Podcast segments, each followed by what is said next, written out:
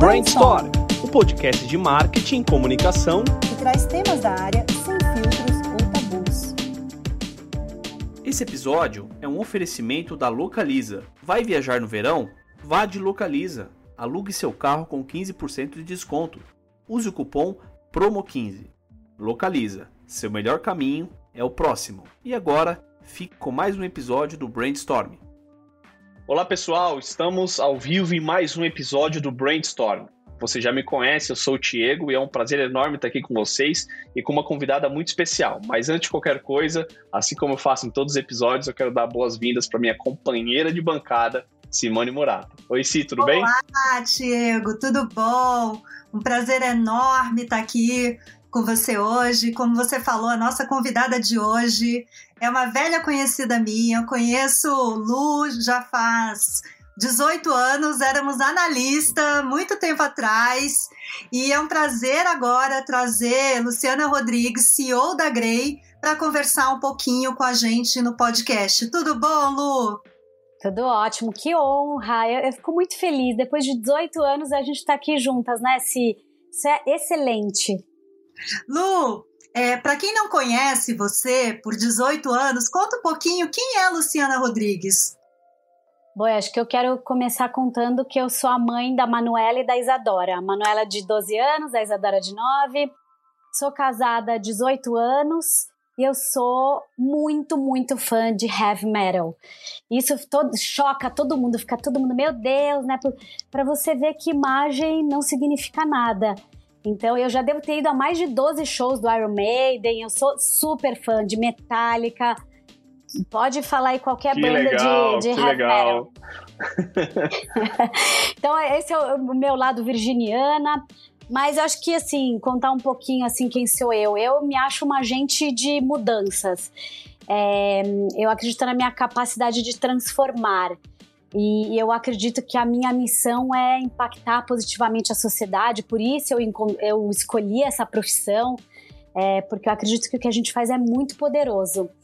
E eu acho que eu, eu estou aqui para construir pontes, né? aproximar as empresas dos seus objetivos. A que trabalhou comigo sabe que eu vou lá e assim dou o meu melhor, eu sou muito apaixonada é, as empresas dos seus públicos, as empresas de causas. Eu, eu sou muito engajada em causas, eu venho de uma família que é muito ligada no social. E principalmente é, sobre reunir pessoas com o mesmo propósito em torno de objetivos em comum. É, e eu gosto de contar assim: eu nunca fui a mais inteligente da escola, nunca fui aquela aluna que se destacava, mas eu sempre fui muito curiosa. E eu acho que eu aprendi a usar a minha fortaleza, que era ser uma boa escutadora. É, por isso que eu, eu, eu vejo hoje, assim, é, muito da, das minhas qualidades vem também das minhas fraquezas. Então, se por um lado eu não tinha esse lado de ser a melhor aluna, lembro que, assim, meu pai, o sonho do meu pai era que eu fizesse São Francisco. Meu pai queria muito ter uma filha advogada. Eu não, eu fui estudar comunicação e marketing. Aí a minha irmã caçula, que é muito mais inteligente que eu, fez São Francisco. Então, e aí eu fui tentando encontrar assim meu espaço e eu acho que o que a gente faz é muito sobre curiosidade, muito sobre pessoas. Então, essa é a minha missão. Muito bom. E, e, em algum momento, é, Lu, você teve, é, teve algum momento nessa jornada que você se questionou se comunicação de fato era o caminho a seguir ou não? Ou você, enfim, sempre teve certeza que comunicação era o seu propósito de vida e você ia construir sua carreira dentro desse mercado? Eu nunca duvidei, nunca. Tanto que na minha jornada aí de 25 anos, é, muitas das minhas amigas abandonaram e cada uma foi fazer uma coisa eu sempre tive muita paixão pelo que a gente faz. Eu, eu acredito muito no impacto positivo que a gente pode causar e no poder que a gente tem, porque não é só sobre o papel junto às marcas. Eu acredito que a gente pauta conversas, a gente muda cultura. Então, assim, eu sou uma grande apaixonada por comunicação e nunca duvidei. Eu, eu quero ter mais pelo menos aí uns 20 anos de, de profissão aí pela frente, nessa, nessa loucura que a gente está vivendo. Muito é, bom. Quando a gente gosta das coisas, nem parece que o tempo passa tão rápido, né? E você, Lu, assumiu a posição de liderança muito cedo, né? Antes, antes da Grey, você já tinha uma posição de liderança. E no mercado de comunicação, que até pouco tempo eu acho que ele está mudando, era assim, predominantemente masculino, né? Você só via é, os CEOs de empresas sempre homens, todos os exponenciais de, é, de diretores criativos sempre homens. Eu vejo que está mudando.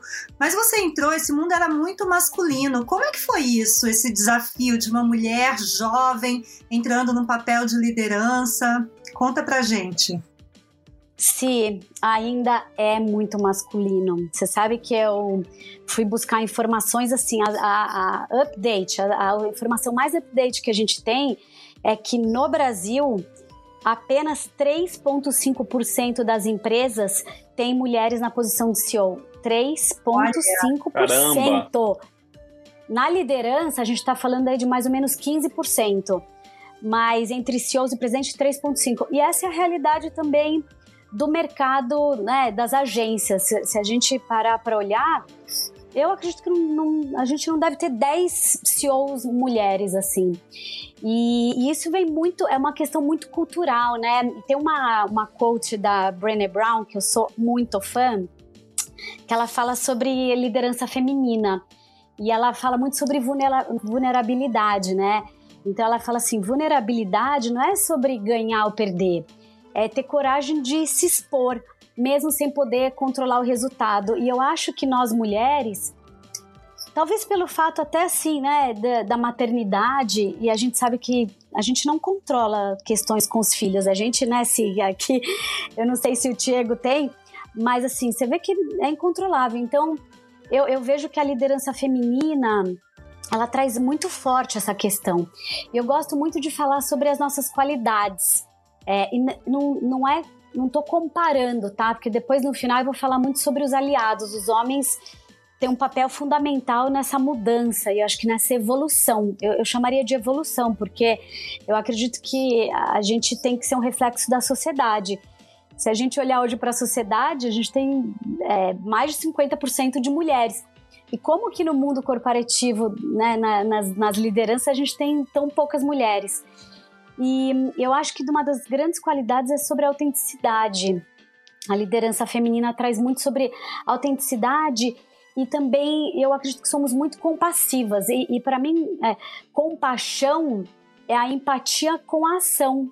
Não é só você ser empático, porque eu acho que a gente vem falando cada vez mais, ainda mais liderança, nós como gestores, é, temos que ser cada vez mais empáticos.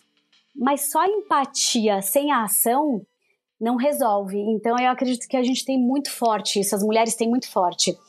E assim, quando a gente pensa no, numa posição de liderança, hoje eu sou a CEO, eu respondo pelo PNL, é óbvio que eu tenho que estar muito focada em números, né? Ninguém entra num business, ninguém entra numa corporação sem saber que a gente tem que crescer.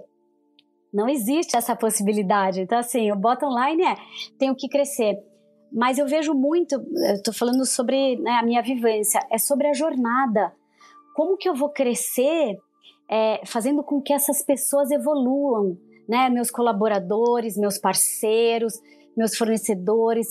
Então, o que eu fui aprendendo ao longo dos anos, e principalmente nos últimos 10, que eu estou que eu numa posição de vice-presidente para cima, é, para mim foi entender melhor as pessoas. E aí eu me dediquei muito nos últimos anos. Eu venho estudando sobre comunicação não violenta, estudei muito, assim, não é só ler o livro do Rosenberg Marshall, mas eu fiz cursos, workshops, porque se a gente não tiver entendimento das pessoas, eu acredito que assim, você pode até ter um impacto no negócio, estou falando financeiro, mas qual que é o nosso legado? Aí eu fui estudar Verdade. também. Não, faz sentido, né, Diego? Total, total. e eu fui.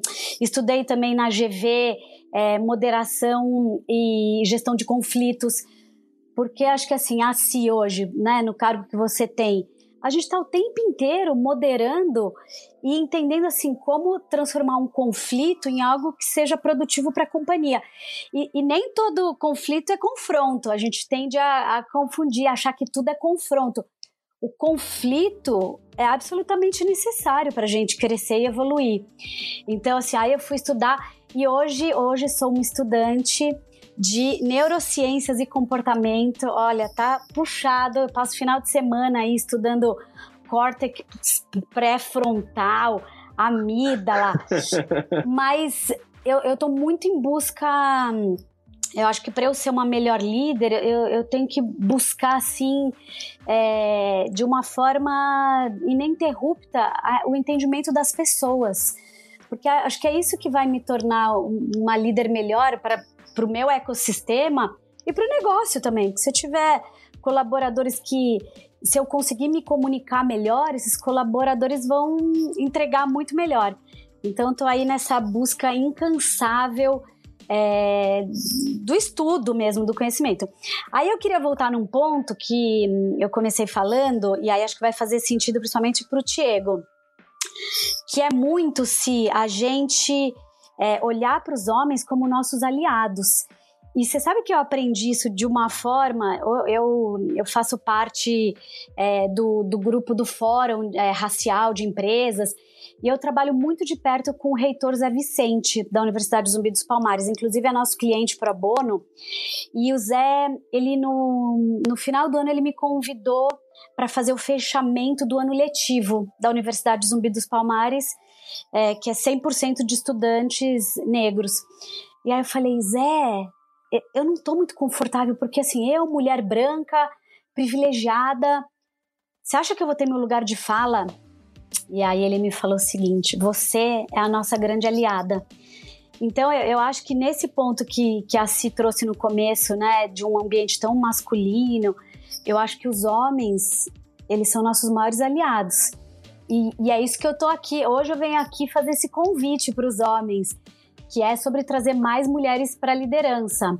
E eu acho que quando a gente é, faz esse movimento, o business cresce, as pessoas eu acho que conseguem se sentir mais confortáveis. Então é, é muito sobre ação afirmativa. Ação afirmativa é os CEOs e os presidentes cada vez mais na hora da contratação, vou contratar um diretor, vou contratar um vice-presidente, é tomar uma ação afirmativa, que é eu quero trazer mulheres, eu quero trazer mulheres negras, eu quero. Então, fica aqui o meu convite para todos os líderes aí do mercado para a gente cada vez mais ter ações afirmativas. Isso Total, é uma quebra do, do... de paradigma, né? Desculpa, Diego. Não, não, eu ia, citar, eu ia citar uma coisa, assim, e acho até que, que se conecta, é, é, talvez, com o que você vai falar, mas duas coisas me chamou muita atenção nessa fala da Lu. A primeira delas no final agora, né, é, é olhar os homens como aliado nessa, nessa conquista, nessa evolução e, e, e, me coloco assim total nessa posição e acho que para todo mundo que está assistindo a gente é muito bacana esse discurso. Acho que poucas vezes eu vi um discurso tão construtivo nesse sentido. E o outro ponto que me chamou muita atenção do que ela disse é, a gente ouve, a gente tem falado muito aqui no nosso podcast, a gente escuta entrevista, lê livro e ouve outros podcasts sobre liderança e sempre se fala sobre é, lideranças mais humanas, mas sempre num aspecto de empatia, sempre num aspecto muito superficial do que de fato é uma liderança humana. E ela trouxe algo, coisas muito profundas aqui, de neurociência, né, de, de entendimento de como funciona a cabeça de um ser humano para que ela possa se colocar. Eu gostei muito disso. Então, foram dois pontos que me chamou muito a atenção. É, o que eu ia complementar a Lu é que eu acho que por muito tempo o nosso discurso, né, sobre gêneros e qualidade de gêneros, é, e passou muito por aí, tem que dar as mesmas oportunidades para um e para o outro. Isso não se mostrou é, é, com grande sucesso na nossa jornada, né? E hoje mesmo, queria só comentar com você que eu passei numa discussão dessa. A gente estava discutindo o time de chefes da Nautical no Brasil, chefes de cozinha. Hoje nós temos dois homens e aí é, a gente está tentando contratar a terceira pessoa do time que seja mulher. E aí eu perguntei isso numa reunião. E aí, a nossa chefa, já, já achamos a nossa chefa? E aí uma pessoa do time falou: olha, é, a gente está procurando mulher, mas não deveríamos falar isso. Eu falei, mas por que, que não deveria falar? Ah, não, porque a gente deveria ter os mesmos candidatos, equilíbrio de gênero. Eu falei, não, gente, a gente tem que forçar é a equalização de gêneros dentro de uma empresa. Se tem dois homens, vão ter uma mulher. Hoje eu tenho um problema inverso do meu time, né? Hoje eu tenho quatro reportes direto que são mulheres. Eu preciso de um reporte direto homem. Então a próxima vaga do meu time será de homem, sim ou sim. Então essa questão de você quebrar isso, de você deixar de falar que eu tenho que ter chances iguais para você realmente trabalhar muito direcionada, precisa deixar de ser visto como um preconceito e tem que ser visto como uma evolução de como a gente fala de gêneros. Né? Excelente. Eu, eu fiz por, por um bom tempo, eu fiz parte do bem ativa do, do movimento Mulher, é, Mulheres do Brasil. E eu participava do grupo que era 88. Ou, ou seja, é, vai demorar 80 anos para a gente ter equidade dentro das corporações. E aí o nosso grupo, ele trazia muito forte essa necessidade da gente diminuir 80 para 8 anos. Tá longe ainda, mas se a gente não fizer ação afirmativa, e quem me ensinou a ação afirmativa foi a Margarete Goldenberg, do movimento Mulher 360. Então, fica aqui meu convite para a gente realmente, você está certíssima, não abra mão. Pode ser que o processo demore um pouco mais, mas a ação afirmativa, ela serve para isso, para você buscar equidade. E mesma coisa para o time que você tem muitas mulheres e você precisa trazer um homem, e, e de preferência que seja um homem negro. Com certeza. Muito legal. Recentemente, Lu, você escreveu um artigo para Forbes sobre serendipidade. Eu queria que você falasse para a gente sobre as suas descobertas, é, que é um tema super bacana, né? É, você sabe que está sendo uma experiência muito espetacular escrever. Eu virei colunista da Forbes o ano passado e eles me fizeram esse convite para eu trazer uma reflexão, é, e não só do lado é, de liderança feminina, tem alguns artigos até que eu publico na Forbes Mulher, mas em geral sobre uma líder, mulher e tudo que eu tenho aprendido. E esse daí que eu até mandei para si, ele traz muito forte um aprendizado que eu tive há mais ou menos quatro anos. É, eu, eu trabalhava na Warner Media é, e eu recebi uma proposta para liderar o BuzzFeed no Brasil. É, o BuzzFeed nunca tinha tido uma general manager no Brasil, era uma uma empresa bem é, matricial. Então, assim, os clusters res, re, todos re, respondiam para Nova York e tal. E aí eu cheguei com essa missão de trazer, acho que, é, trazer um local flavor para a companhia e a gente ter mais autonomia. E aí, eu falo bastante no artigo que, assim, eu, eu achei que eu ia chegar no BuzzFeed e eu, eu amava o BuzzFeed, assim, fazia todos os quizzes, os testes, uma empolgação. E eu falei, gente, eu vou sair uma super geek porque o BuzzFeed é uma empresa de tecnologia. Ele foi fundado, foi fundado como empresa de tecnologia para desenvolver conteúdo com base na, é, no, era uma a gente chamava de máquina de feedback. E aí, surpreendentemente, Diego, o que eu mais aprendi no BuzzFeed foi sobre pessoas. Legal. É, cl claro que assim teve um aprendizado que assim todos os dias a gente acordava com alguma novidade de Los Angeles, de Nova York. Olha, mudou a ferramenta. E foi incrível para eu aprender muito sobre dados, é, mas meu grande aprendizado foi sobre pessoas. E aí, vou contar rapidinho aqui, porque depois a gente compartilha o link. É, tinha uma colaboradora é, que, assim, as pessoas já tinham me dito, assim, ela é super vocal, ativista. Eu falei, ótimo, eu também sou super vocal e ativista. E aí, num determinado dia, eu fui com a minha camiseta feminist é, porque todos somos feministas, certo? Sim, feminismo ah. é sobre equidade. Sim. Não é sobre a mulher num, num, numa posição privilegiada. E aí, para minha surpresa, eu voltei do almoço, o escritório inteiro me olhando, todo mundo desconfortável, e essa colaboradora tinha feito posts e mais posts dizendo: Imagina, uma feminista, vocês já viram feminista rica, é, com poder? Ou seja, ela, na cabeça dela, por eu estar numa posição é, de líder, ela me via com todo aquele estereótipo. Não, ela é uma líder, ela é uma mulher branca, privilegiada.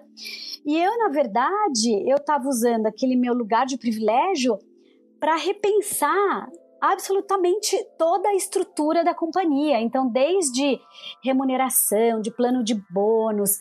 É, então, assim, eu estava fazendo valer assim a minha posição de privilégio. Só que a história dela era uma história onde eu, como líder, eu tinha que ser atacada. Então eu, eu, eu, trago muito forte é, essa questão assim de uma pessoa que não tinha nem ferramentas para lidar com aquilo. Então, assim, ela de fato me atacou, mas assim, ela me atacava todos os dias. É, todo dia eu, eu, eu, tinha uma sensação assim, ai meu Deus, o que será que vai ser hoje? E aí, no final de tudo isso, demorei um pouco, mas eu entendi que não era sobre a Luciana, pessoa, era sobre a minha posição era sobre eu estar naquele lugar como líder. E aí eu, eu fiz ainda. São tantas camadas que aí depois ainda consegui tirar uma conclusão maior. Que o fato de eu ser uma líder mulher abriu para ela também uma oportunidade de me atacar. Então eu até chamei de um ataque anti-sororidade. Porque nós mulheres a gente fala tanto sobre sororidade, de de estar tá junto, né? É tão difícil, são tão poucas mulheres líderes. E aí, quando tem uma mulher líder, ter sido atacada foi assim, qual foi o motivo? Mas aí eu entendi que era sobre a posição que eu ocupava. Então, é, foi um grande aprendizado e, e, o BuzzFeed era um lugar que a gente construía comunidades. O que eu mais aprendi foi o poder das comunidades, né, de, de, da diversidade. Então, assim, eu fui é, com uma expectativa do que eu ia aprender, de como ia ser, e assim, foi totalmente o oposto. Então foi. É, tem, tem algumas expressões assim que eu gosto muito de usar, que é de fato a gente aprende muito, eu acho, de quando, quando a gente está no desconforto, de quando a gente passa por situações difíceis. E é mesmo, então assim, eu aprendi muito sobre. E aí também me fez querer estudar neurociência para tentar entender assim, de onde vem isso e a gente não vai mudar ninguém. A gente, enquanto líder, o que a gente é, que, que eu sinto que é muito a nossa responsabilidade, é muito sobre como a gente influencia e como a gente dá as ferramentas. Então, é por isso que quando eu falo de comunicação não violenta, eu não só estudei muito, mas eu achei que era minha obrigação trazer essas ferramentas para os colaboradores.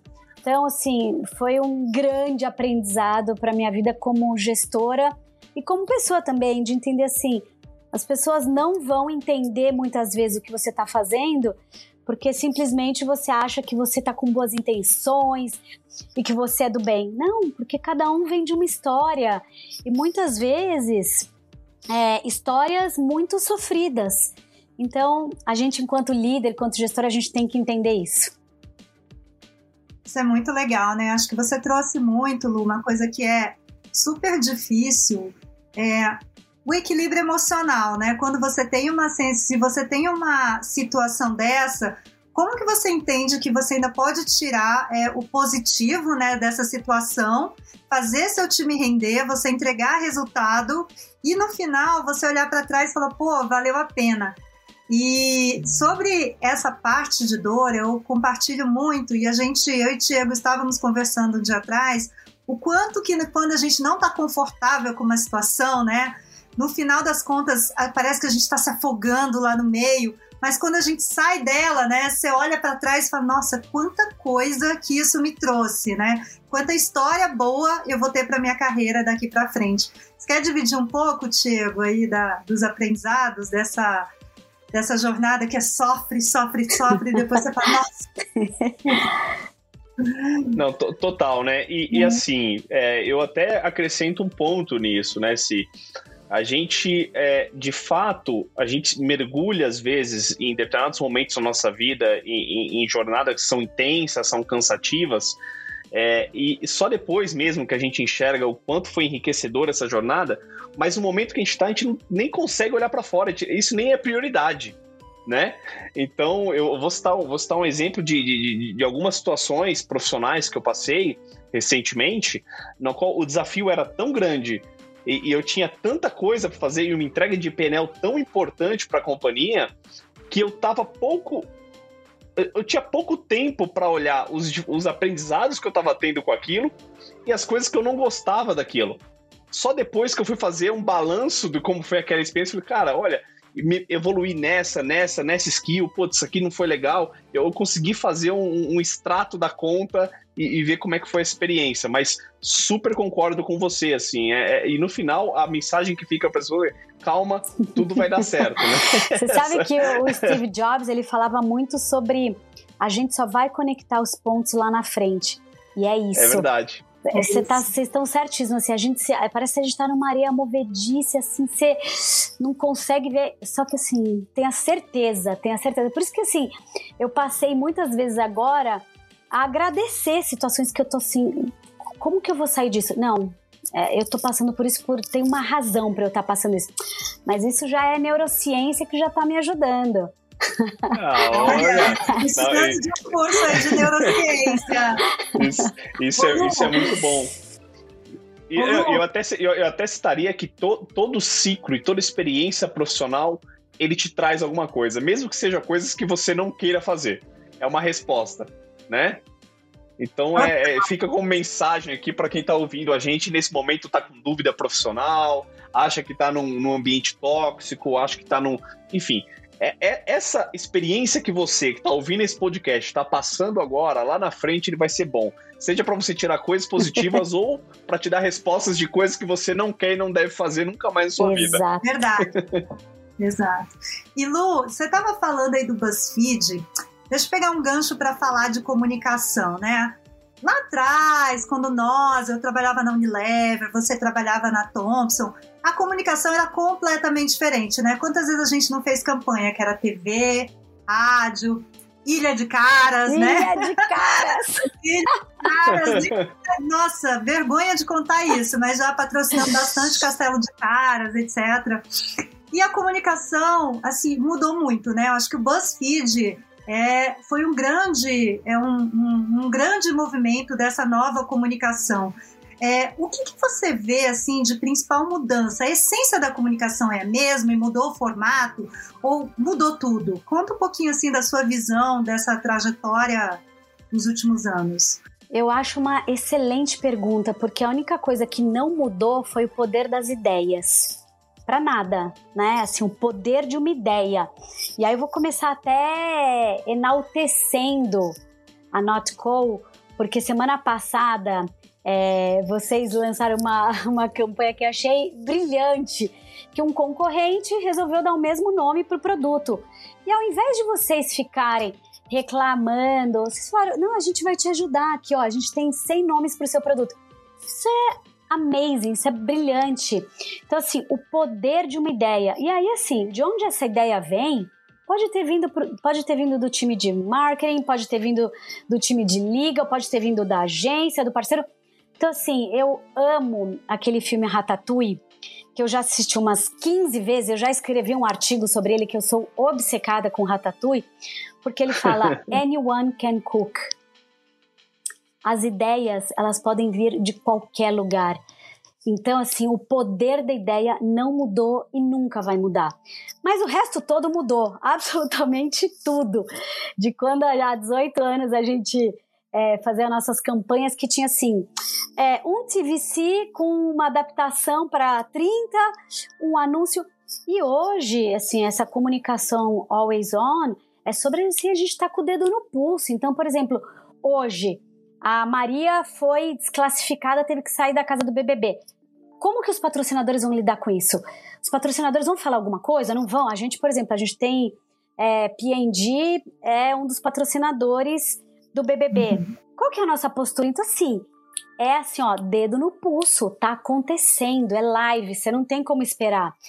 Então, eu, eu acredito que, assim, aconteceu uma revolução pro bem, para o bem, porque eu acho que as marcas têm um poder agora é, de não só comunicar seus benefícios funcionais, mas de ter voz, né?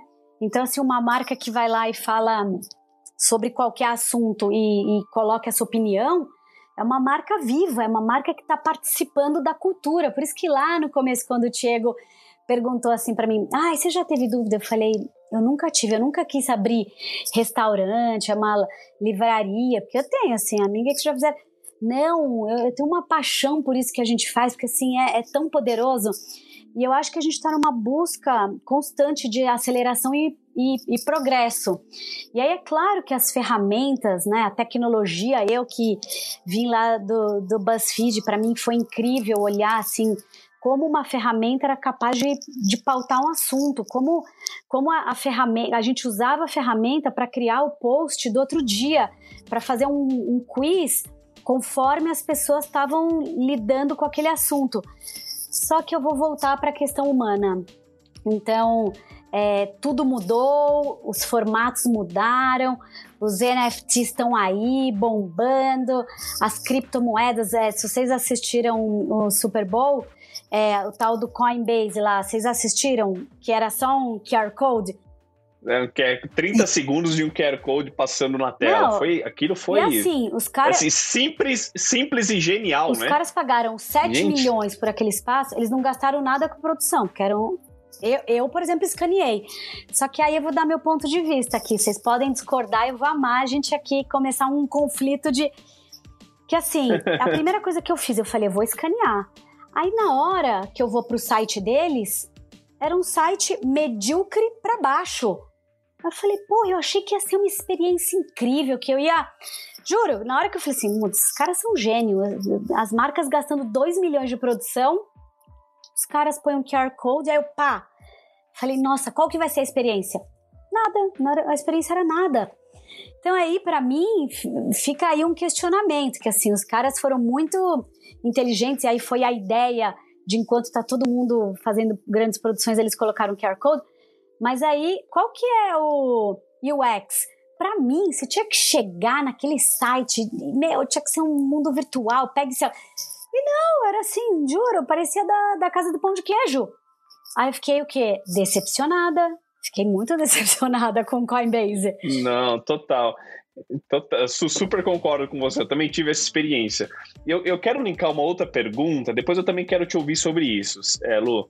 É, eu estava conversando se recentemente com, com um grande CMO e a gente estava conversando sobre as mudanças no mercado né, da publicidade no Brasil. E, e, tem um clichê que, eu acho que o mercado se acostumou a falar, que as agências não acompanharam a transformação, que o mercado mudou, assim, assim, assado.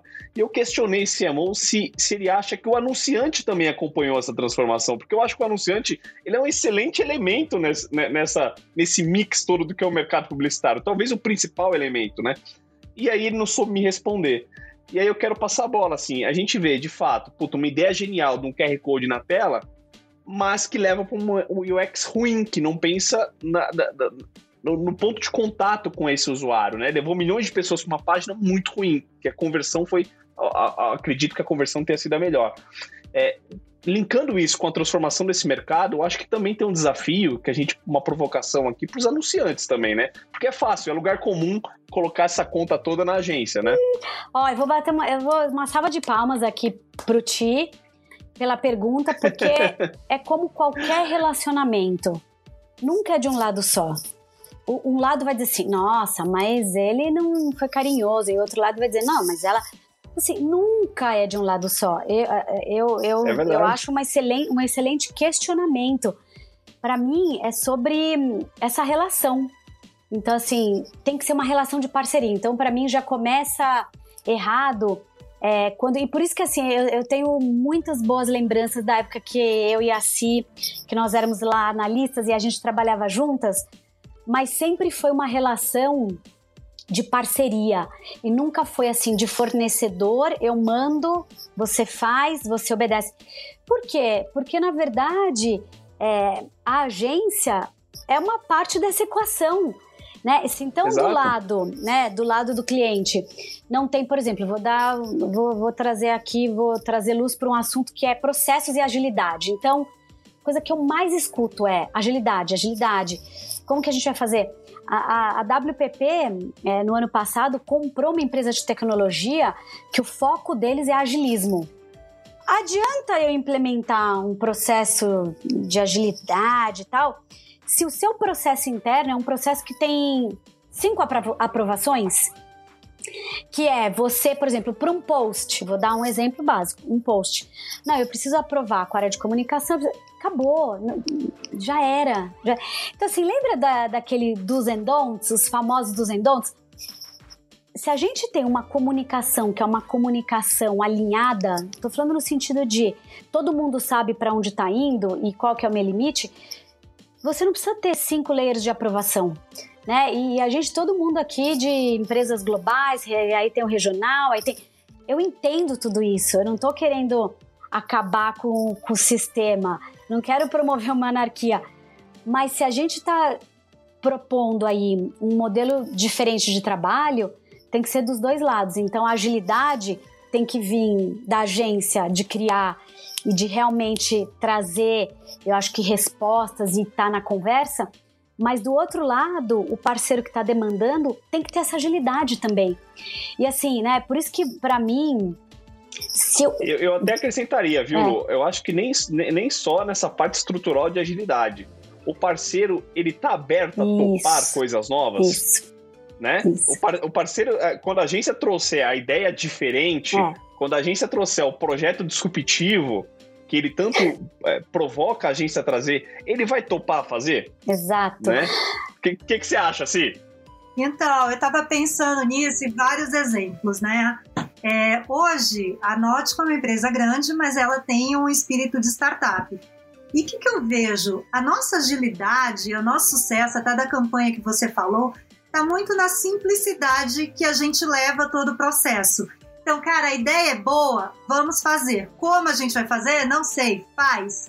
Né? Então, até essa ideia que você falou de um concorrente que imitou o nosso nome, Gente, se você vê a execução, é simples. simples. A gente foi no Google, pegou a, a, embalagem do concorrente, pegou a nossa, é um fundo chapado, é um UX lá super simples. E a ideia foi, aquilo ali, gente, não tem nenhum processo de global, regional. Cara, pegou a ideia e foi embora. Tem uma coisa que eu achei muito icônica de outras empresas que eu já passei, foi quando na Nótico a gente resolveu fazer um episódio de Porta dos Fundos. Primeira vez que, o, que a gente contratou o Porta dos Fundos e ele leu o roteiro pra gente, era um roteiro bem a Porta dos Fundos, assim, tipo palavrões e super erótico e etc. E eu fiquei até um pouco assim, pensando: será que eu uso o chapéu da Nótico ou uso o chapéu dos grandes multinacionais que eu vivi todos esses anos? Aí eu fiquei assim, aí eu passei a vez, eu cheguei e falei: não, comenta vocês primeiro. Porque aquilo era tão novo para mim, tão novo, desse novo papel, que eu não soube me comportar. Eu, tipo, como profissional, porque eu achei o máximo aquilo, mas eu não sabia se eu podia achar que o cara tava falando que chupa a chapeleta do outro, se podia ser o máximo. Era tipo assim, tipo, ah, tipo, ah, você mama linguiça. Você mama linguiça, mas a linguiça é de carne? E aí, como é que faz? E você é vegano? Falei, gente, mas assim, eu vou aprovar um roteiro que o cara tá falando que mama linguiça. Tipo, aí quando o pessoal começou a comentar, depois foi vendo aquilo, falou, gente, mas a única coisa que tem de diferencial competitivo em uma marca challenge, que nem a marca, é você abraçar o cara, abraçar seu parceiro, confiar seu parceiro, falar, vai lá e vamos fazer. Cara, a gente fez, foi um espetáculo. Foi, é, foi o melhor orgânico de Porta dos Fundos, assim, so far dos últimos tempos. Maravilhosos, resultados incríveis. Mas eu acho que fala um pouco disso, porque a empresa tem que estar muito desperta a aceitar essas loucuras do outro lado, né? E falar, cara, eu confio em você e eu acho que mais do que parceria é uma relação de confiança. Você falar, eu confio que você vai botar isso no seu canal e não no meu, e o seu público tá acostumado a ouvir falar todos esses palavrões e baixarias. É, isso não vai fazer mal para a marca. E tem uma coisa também que assim, a não ser a empresa, porque a Nótica é uma empresa super aberta, eu sabia que pra gente não tem isso, mas o como que a gente também que vem desse mundo se desprende dessas garras, sabe? Acho que é um exercício também pessoal, você confiar. É diário, é, né? É diário. E a gente contra a gente, sabe? Então, para isso é legal. Eu acho que tem uma coisa que a gente fala muito, que assim, todo mundo fala, ai, cara, geração X é um saco, geração Y é um saco, não sei o quê. Mas essas pessoas têm um papel na nossa vida, né? De, nessa discussão tinha uma galera de geração, a, a geração mais nova que a gente. E você tem que ouvir eles também. Se os caras estão dando risada e estão falando que é o máximo, cara, aceita, ouve o seu time, confia no seu parceiro, confia no seu time, fecha o olho, vai embora e assina embaixo. Mas isso é, é assim, é muita maturidade profissional, né? Não, já é fácil falar, é difícil que isso aconteça no dia a dia. É um pouquinho do, do, do que a gente... Eu até assim, eu queria, queria fazer um comentário que é tudo começa com o propósito.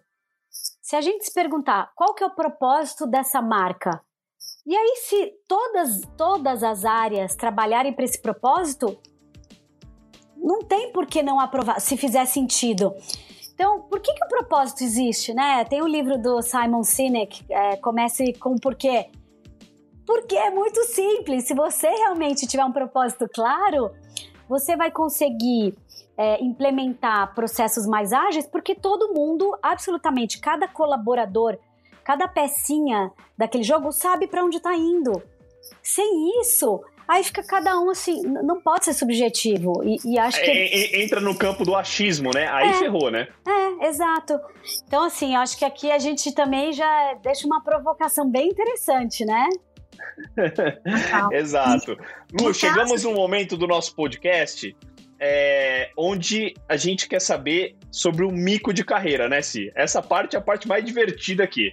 Então, durante toda a sua carreira, super inspirador, uma liderança feminina incrível, que você compartilhou coisas muito legais ao longo desse podcast. Conta pra gente um mico que você passou e, e que foi engraçado pra caramba.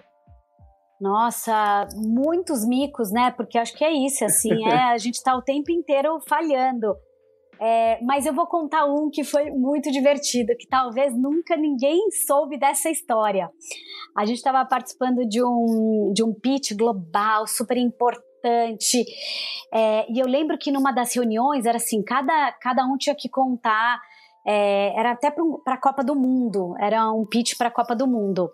E aí tinha que contar assim algo que te trouxe sorte. E aí na hora eu falei assim: ah, eu tenho uma, uma camisa de jogo que me, me deu sorte, foi super importante e tal. A gente passou para a segunda fase dessa concorrência. Só que eu não tinha essa camisa na verdade. Aí tava eu lá no eBay comprando a camisa para poder entrar no, na próxima reunião e mostrar minha camisa, né, meu, meu look, né? E aí. Fazemos qualquer que... negócio. Ah, fazemos assim. E eu, super contadora de histórias, tal, envolvi todo mundo. Aí eu assim, meu Deus, eu preciso comprar, porque era uma. Era para mostrar que era uma camisa da década de 80, enfim. Aí eu lá no eBay comprando a camisa. Aí chegou e falei, bom, eu vou dar uma lavada para ver se eu deixo ela com cara de mais velha. Manchou toda a camisa. Aí Caramba. a gente foi pra final da final. E aí todo mundo, bom, então você vai estar tá vestindo a sua camiseta, porque até então era a distância, a gente fazia por vídeo e tal.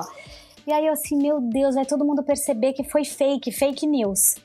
E aí eu cheguei todo mundo muito ansioso para me ver com a tal da, da camisa, porque assim, foi... gente, foi um processo de três meses.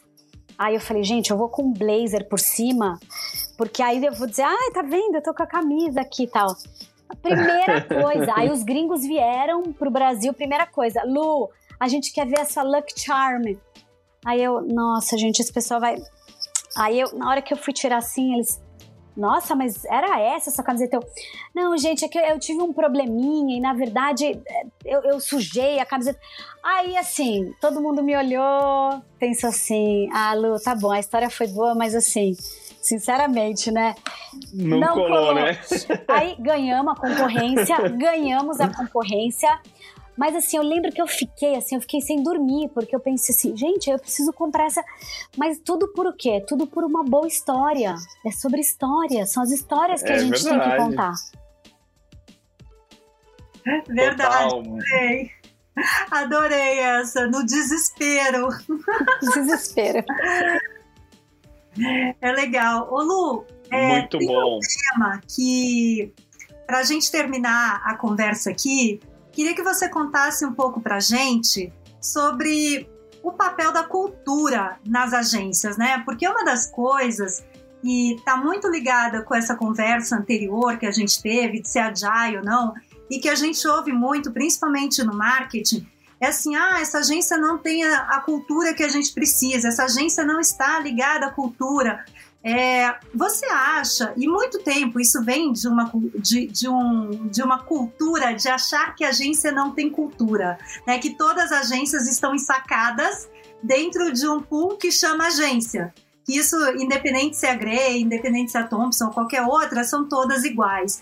O que, que você enxerga sobre essa formação cultural e como diferencial competitivo hoje num ambiente onde as agências estão aí se, se reinventando? Bom, cultura é algo absolutamente essencial. É, as pessoas é, elas criam as organizações, as pessoas criam culturas. Então, se a gente lá atrás estava falando sobre relacionamento, se o seu parceiro não tem uma cultura que faça sentido para você, obviamente o trabalho não, não vai conseguir entregar o que você espera. E eu acho que quando a gente fala em cultura dentro de agência, diferente de empresas, né? Eu tive a oportunidade de passar oito anos fora de agência e isso mudou a minha vida. Eu tinha ficado 17 anos em agência, aí fiquei oito anos fora. E aí essa volta para mim fez com que eu entendesse que sim, as agências têm a cultura própria. É muito diferente das corporações, que eu acho que é mais sistematizado, desde a parte de avaliação, tudo isso é, é, é muito diferente. Mas as agências, sim, e, e mesmo a gente olhando hoje num, num, cenário onde cada vez mais a gente tem visto fusões, é, aquisições, né? Eu acho que no ano de 2021 foram mais de 1.500 aquisições e fusões no mercado brasileiro. E as agências estão nessa toada também. Então, assim, mesmo dentro dos grandes grupos, você começa a ver as agências se juntando. E aí, esse é um momento muito importante, né, de culturas diferentes, porque as agências são diferentes, né? Apesar dos profissionais é, mudarem muito, e, e, essa é uma das grandes reclamações do lado dos clientes é, meu Deus, é uma mudança sem fim. Mas cultura é tudo. E eu gosto muito de dizer que a gente hoje está vivendo numa era de always better, always better. Então, se, se a gente não tiver uma cultura que realmente as pessoas respirem e entendam, então eu volto para o propósito. Por que, que eu faço parte dessa comunidade, né? Por isso que a cultura é tão importante. São as pessoas que fazem com que a agência seja mais aqui ou mais ali. Então eu, eu acredito muito que resolver problemas é, é sobre usar a criatividade no seu sentido mais literal. E por isso que sim, as agências têm culturas muito únicas. E eu acho que os parceiros têm que encontrar as agências que fazem sentido para a sua cultura também. Perfeito. E para a gente finalizar o nosso podcast, Lu, se a gente pudesse rebobinar a fita e voltar a 15, 20 anos atrás, na Lu que estava começando a carreira, qual seria o principal conselho que você daria para ela? Muita resiliência. Muita resiliência e muita coragem. Muita coragem. Que legal, muito bom. Pessoal, terminamos mais um episódio do nosso Brainstorm.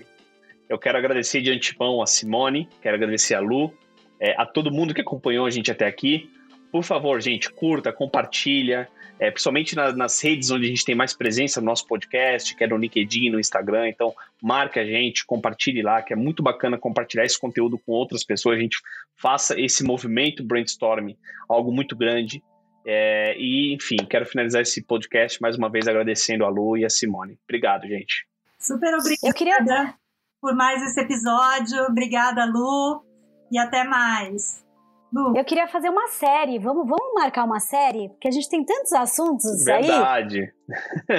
Verdade. Em 40, em, 40, em 40, minutos não deu tempo da gente explorar todos, né? Então a gente fica aqui, fica aqui uma, uma provocação. Muito obrigada. Amei participar dessa, desse podcast com vocês. Valeu, gente. Obrigado. Tchau, tchau.